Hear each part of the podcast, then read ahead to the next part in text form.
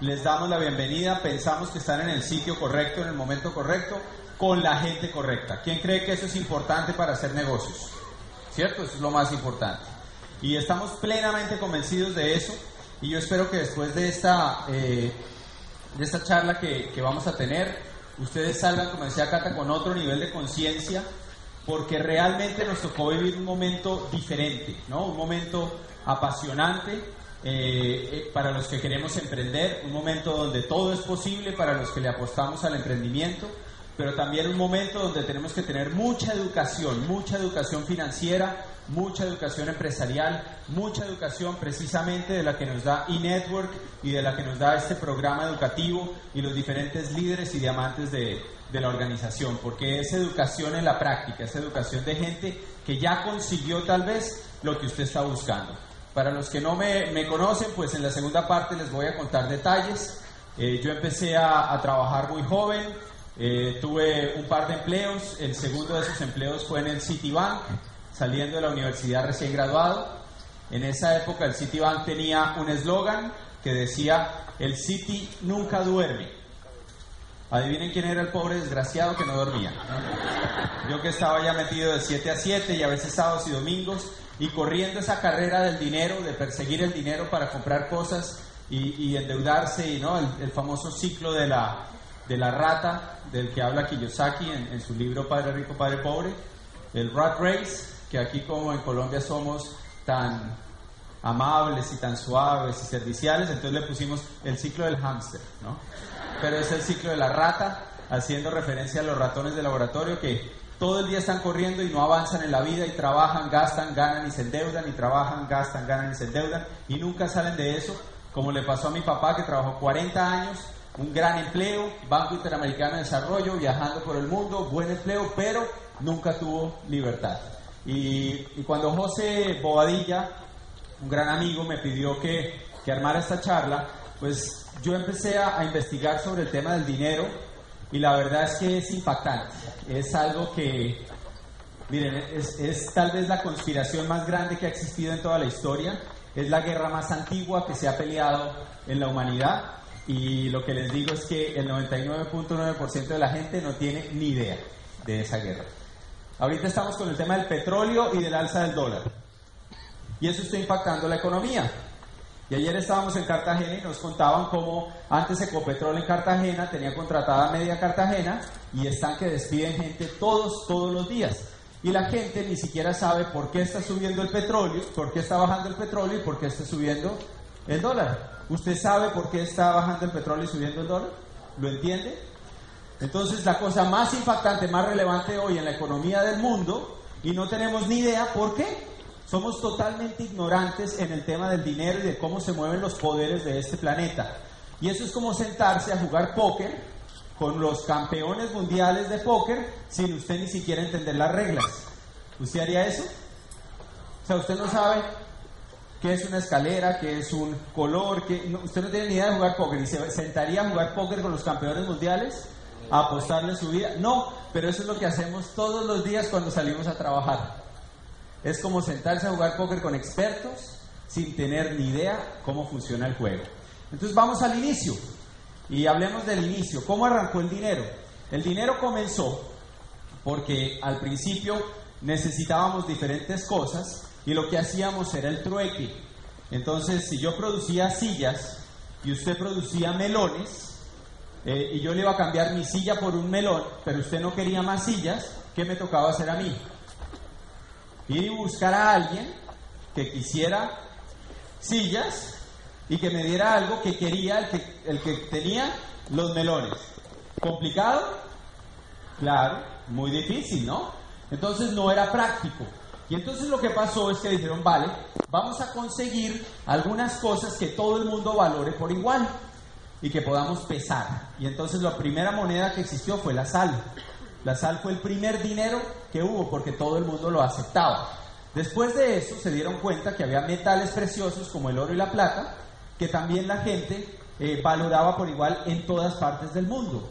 Y el siguiente paso fue que dijeron necesitamos acuñar monedas para manejar pesos estándares porque entonces la gente andaba con oro pero el oro no todo es de la misma pureza y entonces, ¿me entienden? Necesitaron unos estándares para que fueran iguales las monedas y, las referencias a, a, todo lo que son monedas tienen que ver con el peso, por eso se llama el peso colombiano o el dólar o la peseta en España. Es porque era simplemente un metal comprimido para que fuera estándar y pudiéramos cambiar por diferentes cosas. Ahí nacen unas personas que son muy relevantes en el mundo, que son los goldsmith. Los goldsmith eran los acuñadores de monedas. Esta gente eran simples herreros que empezaron, ¿no? Como un herrero, a acuñar monedas. Y como empezaron a producir eso, eran gente humilde. En su casa les tocó poner una caja fuerte, una bóveda para guardar todas las monedas que hacían. Los vecinos del pueblo que empezaron a recibir monedas también por las cosas que producían, le pidieron a los Goldsmith guardar sus monedas en su caja fuerte. Y entonces estos acuñadores de moneda empezaron a guardarle al pueblo en su caja fuerte las monedas de oro. Y le empezaron a dar a la gente recibos. Entonces, si tú me dejabas 10 monedas de oro, yo te hacía 10 papeles que decían que en mi caja fuerte había 10 monedas tuyas. Pero lo que pasó entonces fue interesantísimo. La gente nunca iba por el oro. La gente empezó a cambiar qué?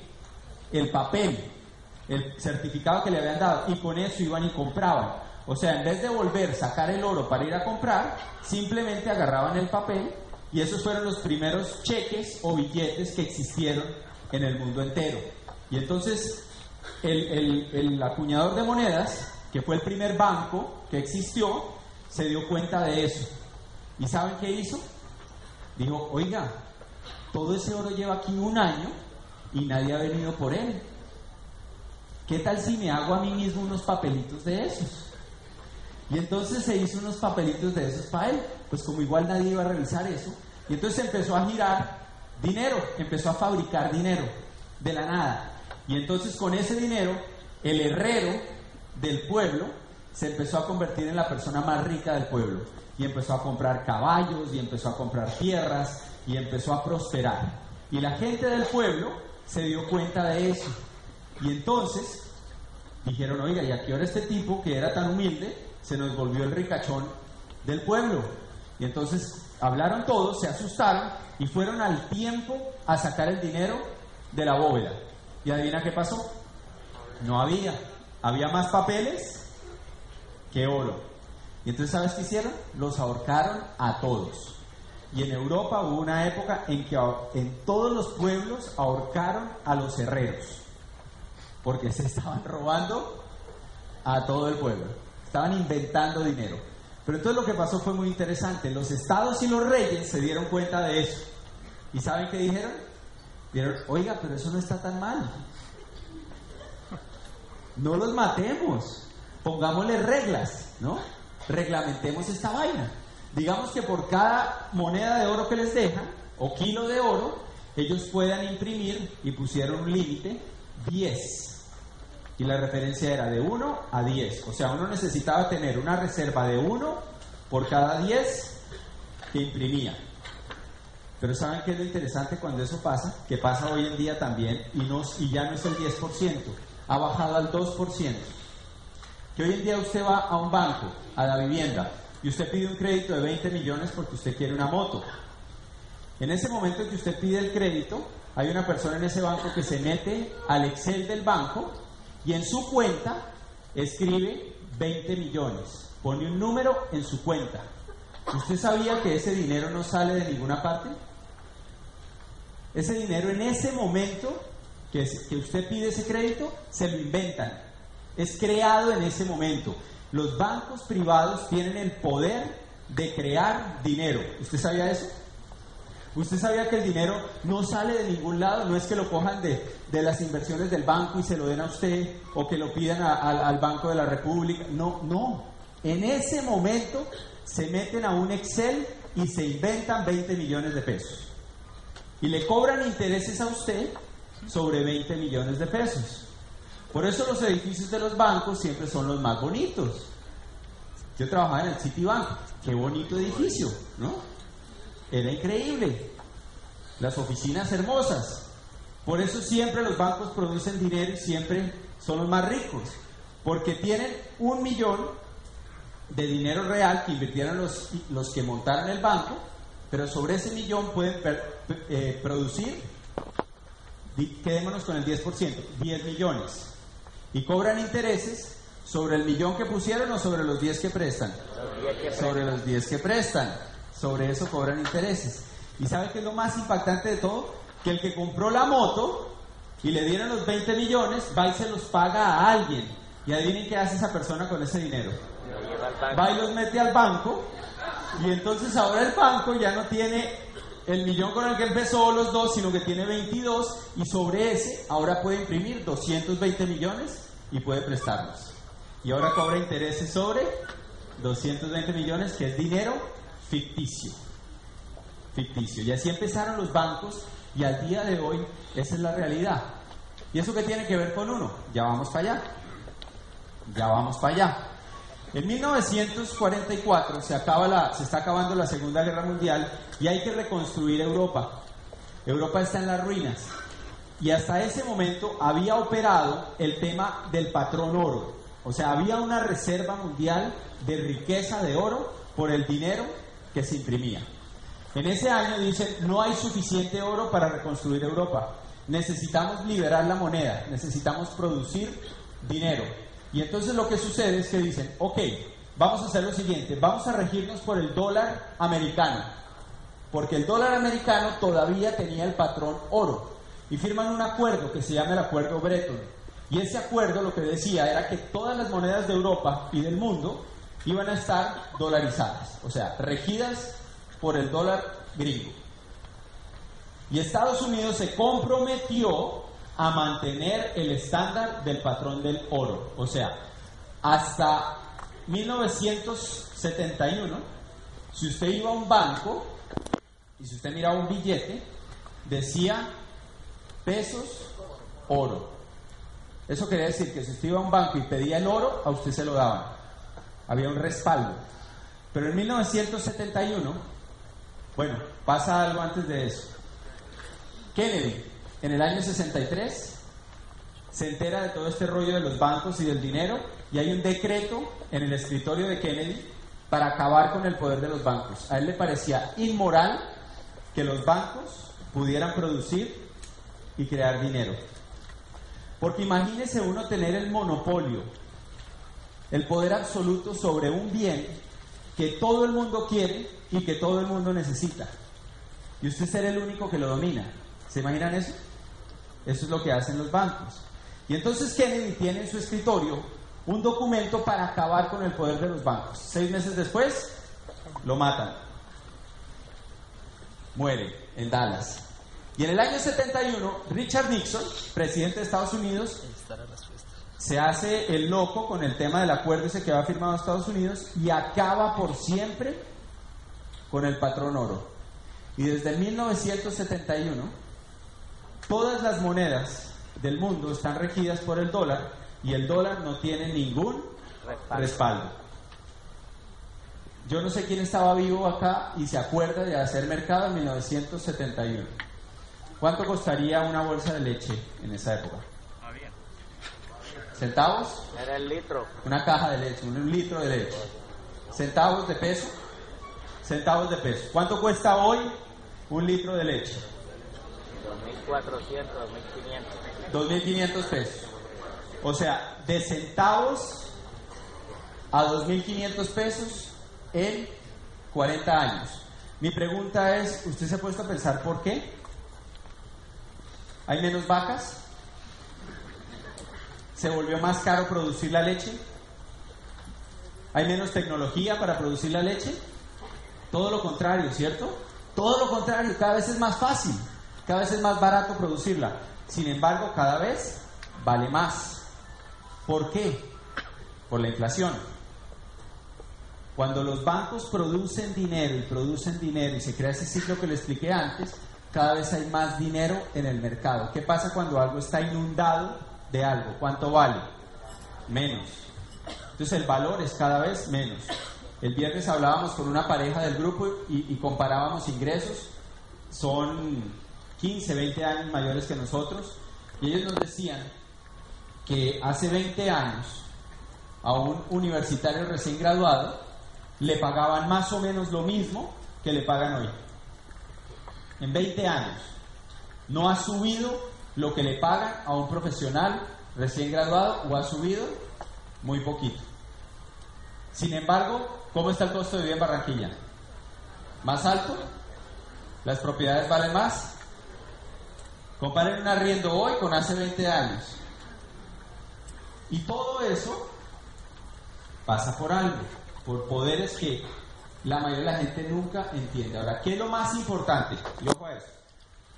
¿Por qué es importante eso para nosotros?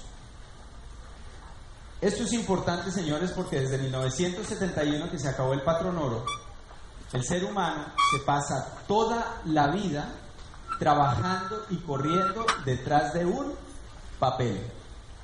Porque el dinero es simplemente papel. El único valor que tiene un billete o que tiene una cifra en su cuenta bancaria es que hay un gobierno que lo respalda. Y ahora le voy a contar lo más dramático de todo. O sea, yo creo que muchos no van a dormir después de esto.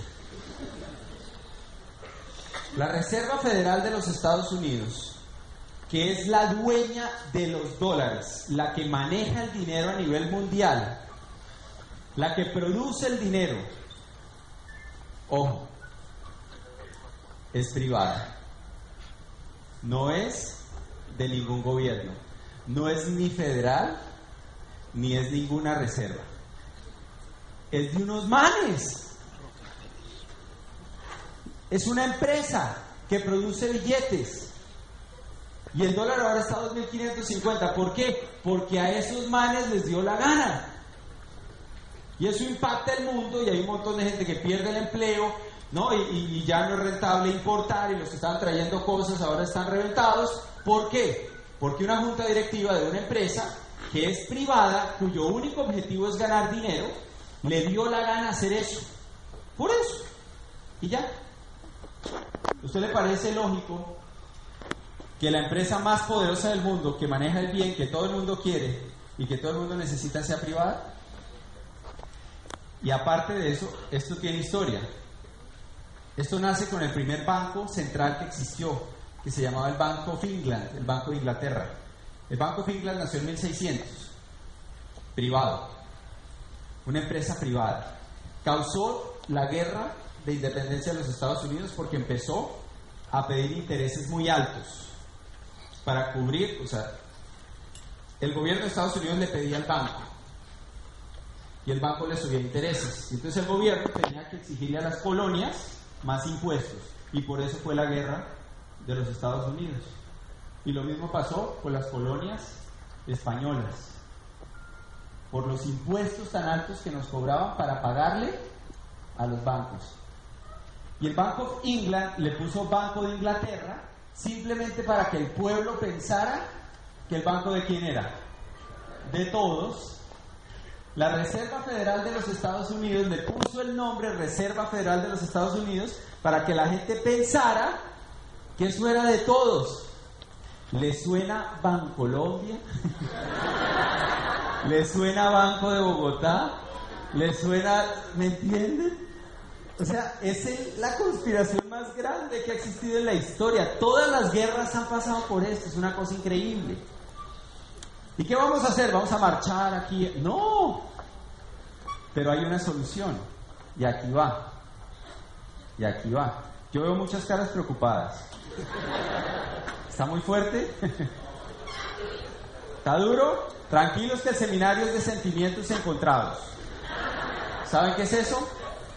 ¿No? Sentimiento encontrado es cuando usted ve caer de un barranco su BMW nuevecito que usted acaba de comprar y la que va conduciendo es su suegra. O sea, es como... Uno no sabe, ¿no? Uno no sabe realmente cómo sentirse al respecto. Entonces, Tranquilos, esta la componemos, no se preocupen, no se preocupen. Les voy a mostrar una gráfica. Les voy a mostrar una gráfica que muestra los países que han entrado en crisis y recesión, desaceleración económica, de crecimiento económico desde el año 2008 para acá. Son los países que están en rojo. Les voy a pedir que me ayuden a encontrar alguno. Si usted fuera un neumólogo, ¿no? Los que ven los pulmones, y a usted le dicen, esos son los dos pulmones de su paciente, ¿usted qué diría de ese paciente? Ese man está llevado, ¿no? Está grave. ¿Y por qué nos tocó vivir un mundo con pulmonía económica? Que iba a la otra parte. Nos tocó vivir un mundo con pulmonía económica porque los sistemas que manejan los gobiernos fueron creados en otra época diferente a la que vivimos ahora. Entonces, por ejemplo, el sistema pensional, el sistema de pensiones fue creado en una época en que un señor que era el presidente de Prusia, que eso ya ni existe, llegó y dijo, Otto von Bismarck llegó y dijo, sería bueno que si la gente llega a los 65 años de edad, les demos una pensión. Y se reunieron todos y dijeron, sí, sería justo, y lo aprobaron. Así nacieron las primeras pensiones. Lo que no le cuentan a uno es que en esa época la expectativa de vida, o sea, lo que vivía la gente, eran 45 años. O sea, ¿llegaban a los 65 años? No. Era como si hoy alguien llegara a los 120. ¿Habría que darle una pensión? Pues habría que hacerle un museo, ¿no? Un monumento nacional. Algo al Señor, 120 años. ¡Wow! ¡Qué récord! Hoy en día la gente llega a los 65 años. Sí, todo el día, todos los días. Entonces el sistema pensional ya no funciona. Y por eso todos los años hay nuevas leyes y nuevos decretos para que la gente trabaje más y le paguen menos. Si usted traslada eso al sistema del empleo, que el sistema del empleo fue creado en la era industrial, cuando las empresas necesitaban y las industrias y las fábricas muchos empleados, porque no había la tecnología de hoy, ni los robots, ni los computadores, ni nada de eso, entonces, pues se necesitaba una demanda gigante de empleados. Hoy en día eso cambió y ya no se necesitan tantos empleados. Sin embargo, el sistema educativo, que es otro sistema, adivinen cuándo fue inventado o cómo funciona hoy con la era industrial. Entonces tenemos una educación para una era que ya no existe. Entonces el sistema, piensa en todos los sistemas que maneja un gobierno. Sistema de impuestos, sistema pensional, sistema de salud, sistema del empleo, sistema monetario, sistema agrícola, sistema de transporte. Dígame cuál de esos no ha entrado en paro el último año y medio. Todos. Todos han estado en paros. Hay paros de estudiantes y hay paros de profesores, hay paros de médicos, hay paros de enfermeras, hay paros del sector judicial. Todo está en paro. ¿Por qué? Porque los sistemas fueron creados en otra época y ya no funcionan. Y como al gobierno ya no le funciona eso, y tiene que pagar un montón de, ¿no? de, dinero de, de salud, de pensiones, de todo eso, de subsidios, pues lo que pasa es que el gobierno se endeuda más y sube los impuestos. Las dos formas de robar al pueblo se llaman inflación e impuestos. ¿Y qué solución tenemos a eso? Ahí les va. Ahí les va. Aquí es que cambia todo. El punto es que si usted se pasa la vida entera trabajando por dinero, no tiene control. Si usted tiene un empleo y a usted le pagan 2 millones de pesos por ese empleo, a usted le da para vivir un estilo de vida de cuánto? De 2 millones de pesos. Si hay una hiperinflación, como en Venezuela, que la, inflación va en el 67% este año, y los últimos 10 años ha estado todos los años por encima del 27%, o sea que la inflación va en un 300% en los últimos 10 años. Y si usted se ganaba 2 millones de pesos, ¿ahora cuánto vale su estilo de vida? Ahora vale 6. ¿Y a usted le sube su sueldo a 6? ¿A cuánto se lo sube? ¿2, 200? No, no, no, para distraer, porque si no lo matan, lo sube un poquito. Entonces le sube un 6%. Entonces ahora usted se gana 2 millones 200 mil pesos. ¿Pero cuánto vale ahora su estilo de vida? 6. Usted perdió dos terceras partes de su estilo de vida. O sea que si su niño antes iba a un colegio que la pensión costaba un millón, ahora usted le puede pagar un colegio de 300 mil pesos. O sea que si usted se gastaba un millón de pesos en comida, ahora se puede gastar 300 mil pesos. O sea que si usted vivía en una propiedad, ¿cuánto vale el arriendo, la hipoteca de donde usted vive? Divídalo por tres. ¿A dónde le tocaría irse a usted a vivir? Con la tercera parte de lo que usted paga de arriendo. Eso es lo que pasa cuando los gobiernos colapsan porque ya no pueden pagar las deudas. Y entonces, cuando eso sucede, la gente queda sin poder. Si usted depende de un sueldo, usted queda sin poder. Y les voy a mostrar algo dramático. Estas imágenes nunca se les van a borrar de la cabeza. Esto se llama la República Weimar. La República Weimar fue Alemania después de la Primera Guerra Mundial. Y estas son imágenes de esa era. Están empapelando la pared con billetes. Porque era más barato usar los billetes para empapelar que comprar papel, tapiz.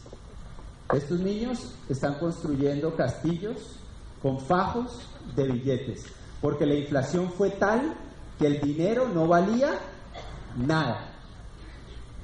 Este señor iba a hacer mercado con una carretilla de billetes. Y quiero que vean las denominaciones de esos billetes. 500 millones de marcos. Y véame este.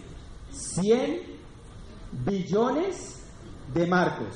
Y eso no alcanzaba para comprar una bolsa de leche. 100 billones de marcos. ¿Y cuál es la solución a eso? Porque ahora sí se asustaron, ¿sí o no? La solución a eso es crear activos. La solución a eso es no pasarse la vida entera trabajando por dinero, por un papel. La solución es trabajar por crear un activo, algo suyo, algo que lo proteja, algo que ante una situación así lo salve. Por ejemplo, si usted tiene un apartamento y usted lo arrienda en 2 millones de pesos y hay una hiperinflación, adivine qué pasa con el precio del arriendo. 5 millones. Ahora sube a 6 millones de pesos. Usted conservó su estilo de vida.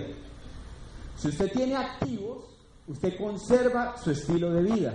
Si usted es dueño de un negocio y ese negocio vende productos, tiene productos para la venta de consumo masivo y hay una hiperinflación como en Venezuela, ¿qué pasa con los precios de los productos?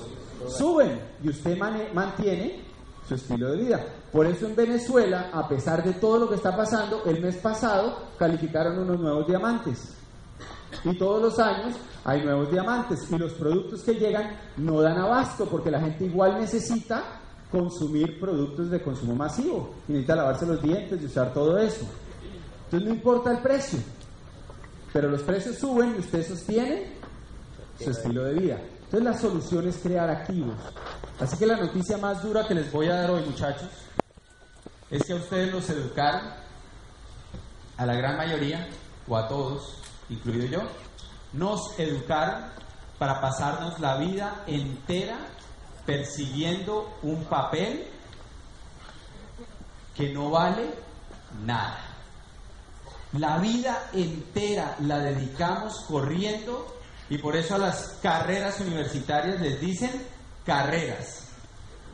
Porque nos pasamos la vida entera corriendo detrás de un papel. Y aquí va la imagen más dura de todas. Este es un señor barriendo billetes en la calle. O sea que nos educaron la vida entera para pasarla trabajando para otros, persiguiendo basura. Basura. Una vida entera dedicada a perseguir basura. Mi papá trabajó 40 años de su vida persiguiendo basura, en un gran empleo, en un gran sueldo, persiguiendo basura. Nunca creó activos. Nunca. Una vida entera. De 6 de la mañana a 8 de la noche todos los días. Se la pasa la vida y nunca entienden esto. ¿Qué tenemos que hacer? Hay que emprender. Porque si hay que crear activos y esa es la solución, el problema es que crear activos no es tan fácil. ¿Estamos de acuerdo? ¿O cuántos están listos ahí con sus mil millones para ir a invertir en finca raíz? No es tan fácil. ¿Qué solución hay? El emprendimiento. Y tenemos que emprender en negocios que funcionan hoy en día. Y Robert Kiyosaki, en su libro Padre Rico, eh, El negocio del siglo XXI, dice que este negocio que nosotros hacemos es la forma más poderosa que existe para crear activos. No hay otra más poderosa que esta. Si usted es como yo, que no tenía ¿no? el capital para arrancar una gran empresa de 700 empleados, que no tenía las propiedades, la solución que nos queda es este negocio. Un negocio que se convierte en un activo y que nos dé libertad. Ahí está, ahí está. Esa es la solución. Ahora, la gente no entiende nuestro negocio. Kiyosaki dice, no es sorprendente ver que la mayoría de las personas no entienden el valor de las redes de mercadeo, ni, tampoco lo entienden las personas que ya están en el negocio. O sea, la gente se mete a este negocio y no entiende nada de lo que está haciendo. Y por eso todo el tiempo hablamos de la educación, que lo más importante es la educación, es crear conciencia. Y entonces la gente se mete al negocio y hace las preguntas equivocadas. Y entonces pregunta cosas como, ¿cuánto me puedo ganar? ¿No? Como si esto fuera una entrevista de empleo. Como pensamos, es que pónganse a pensar, estamos totalmente programados para salir a perseguir, ¿qué? Gracias. El bendito papel ese. Vamos a una entrevista de trabajo y ¿qué queremos saber? ¿Cuánto me van a pagar? Montamos un consultorio, nos independizamos y lo que queremos saber es cuánto puedo cobrar por la consulta, cuánto puedo cobrar la hora. Totalmente programados para, para, perseguir ese papel. Es una pregunta equivocada. ¿Cuánto me toca vender? ¿Cuál es el... Ah, es buenísima. ¿Cuánto es lo mínimo? La gente se mete a este negocio y entonces pregunta, ¿y cuánto es lo mínimo? ¿Ustedes creen que eso lo preguntaría un empresario? O sea, sinceramente, ¿ustedes creen que, que la gente de Coca-Cola, ¿no? La junta directiva de Coca-Cola se sienta y están en diciembre y están pensando, ¿cuánto es lo mínimo que podemos vender? ¿En qué piensa un empresario? En lo máximo. ¿Cuánto es lo máximo que podemos hacer? Como nos educaron a pensar como empleados y autoempleados, pensamos siempre en lo mínimo. Toca ir a reuniones. Toca ir a... Ay, pero es que me invitaron a otra cosa, a otro negocio ahí, y ahí no toca ir a reuniones.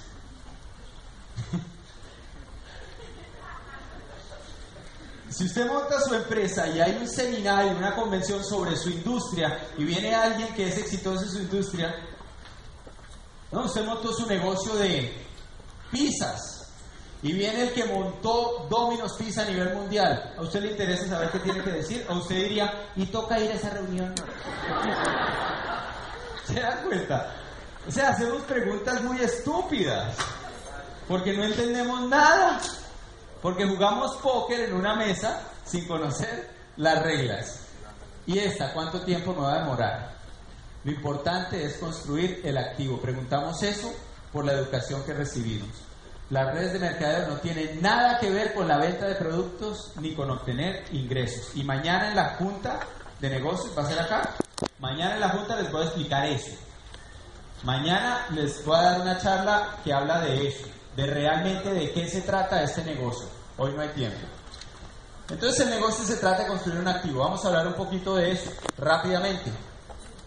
Si tenemos una propiedad, ¿cuánto vale esa propiedad?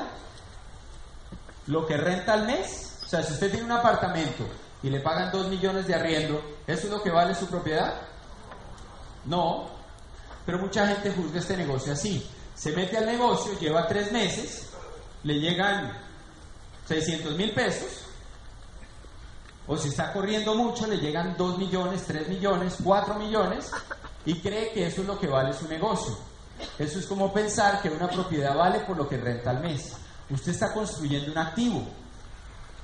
El avalúo de la propiedad es lo que vale, o sea, lo que se puede vender en el mercado. ¿Saben qué es lo interesante? Un activo tiene dos valores. Uno es el que renta y otro es cuánto se puede vender.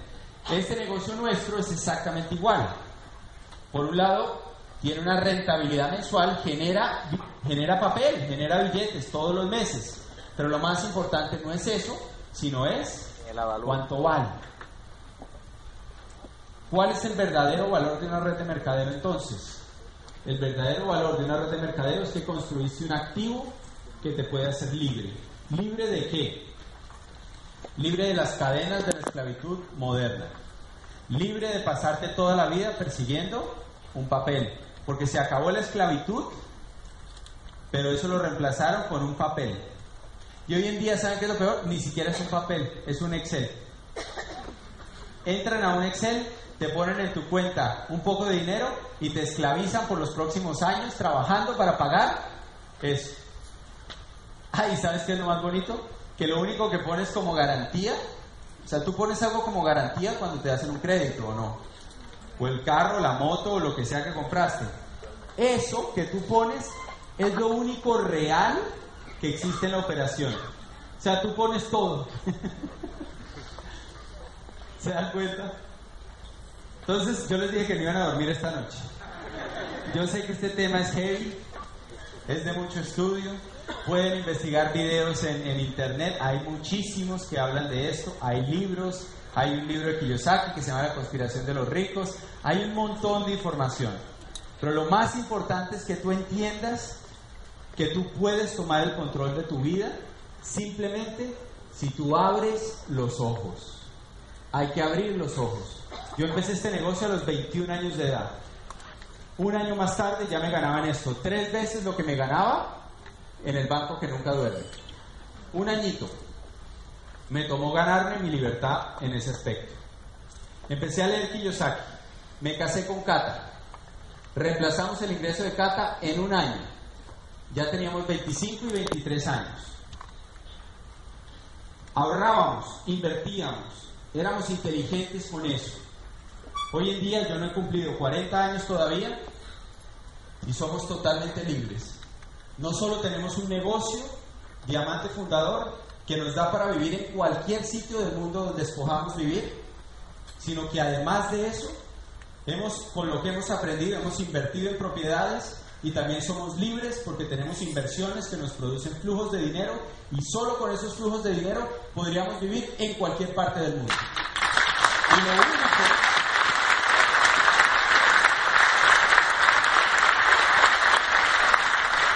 Y lo único que hemos hecho